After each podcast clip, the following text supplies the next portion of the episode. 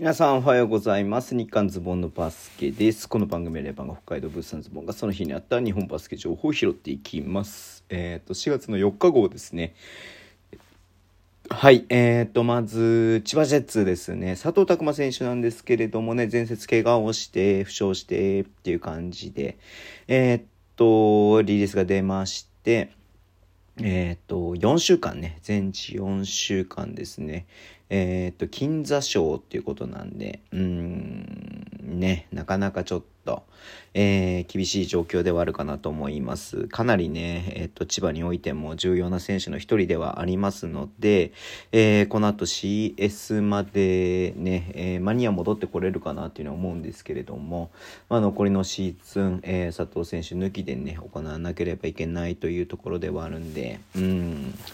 まあ、ちょっとね、厳しいなあというふうには思いますけれども、でも本当ね、伊尾くんだったりとか、えっ、と、小川くんだったりとか、若い選手がね、しっかりと活躍してますので、えっ、と、まあね、こう、千葉も、えーまあ結構ね、強いっていうのはね、もう間違いないことなんでね、えー CS に向けてちょっとね、まあしっかり直してほしいなというふうに思っております。はい。えーそしてまあちょっと処分系なんですけれども、マカドゥね、えっ、と、宇都宮との、えー第2戦で3クォーターかな。えっ、と、比江島選手をね、突き飛ばしてしまうような、えー行為がありまして、あれが一発退場ね、ディスクォリファイングファールっていうことで、えーまあ、まあ、まあ、通、通例通りと言いますか、1試合のね、出場停止と、えー5万円の罰金ということでリリースがありました。なんでね、明日行われます B コル戦は、えー欠場ということになりますね。なかなかこれもね、YouTube でも話したんですけれどもね、B コルもリバウンド力がなるチームなんでね、えー逆に渋谷はリバウンドかなり今季苦戦してるんで、えーそこでやっぱりマカドゥがいないってことはかなりね、でかいなというふうに思いますけれども、うん。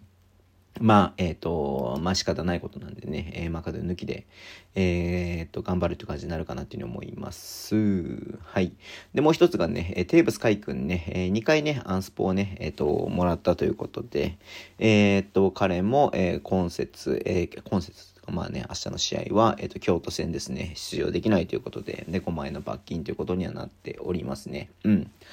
まあ、これもね、はい、言うてもあれなんですけれども、まあ、本当に滋賀にとってはね、超重要人物ではありますので、えー、海君出れないってことはね、かなり痛手にはなりますけども、だからこそ、まあ、やっぱね、他の選手がえーステップアップする、えーね、機会にはなると思いますので、まあ、他の選手、えーをね、中心に頑張ってほしいなというふうに思っております。はい。そんなところでね、今日終わりにしたいと思います。Twitter でも情報発信します。フォローお願いします。YouTube も行っちゃってます。ラジオとかのアプリで聞いてる方とボタンを押してください。では今日もお付き合いいただきありがとうございます。それでは、いってらっしゃい。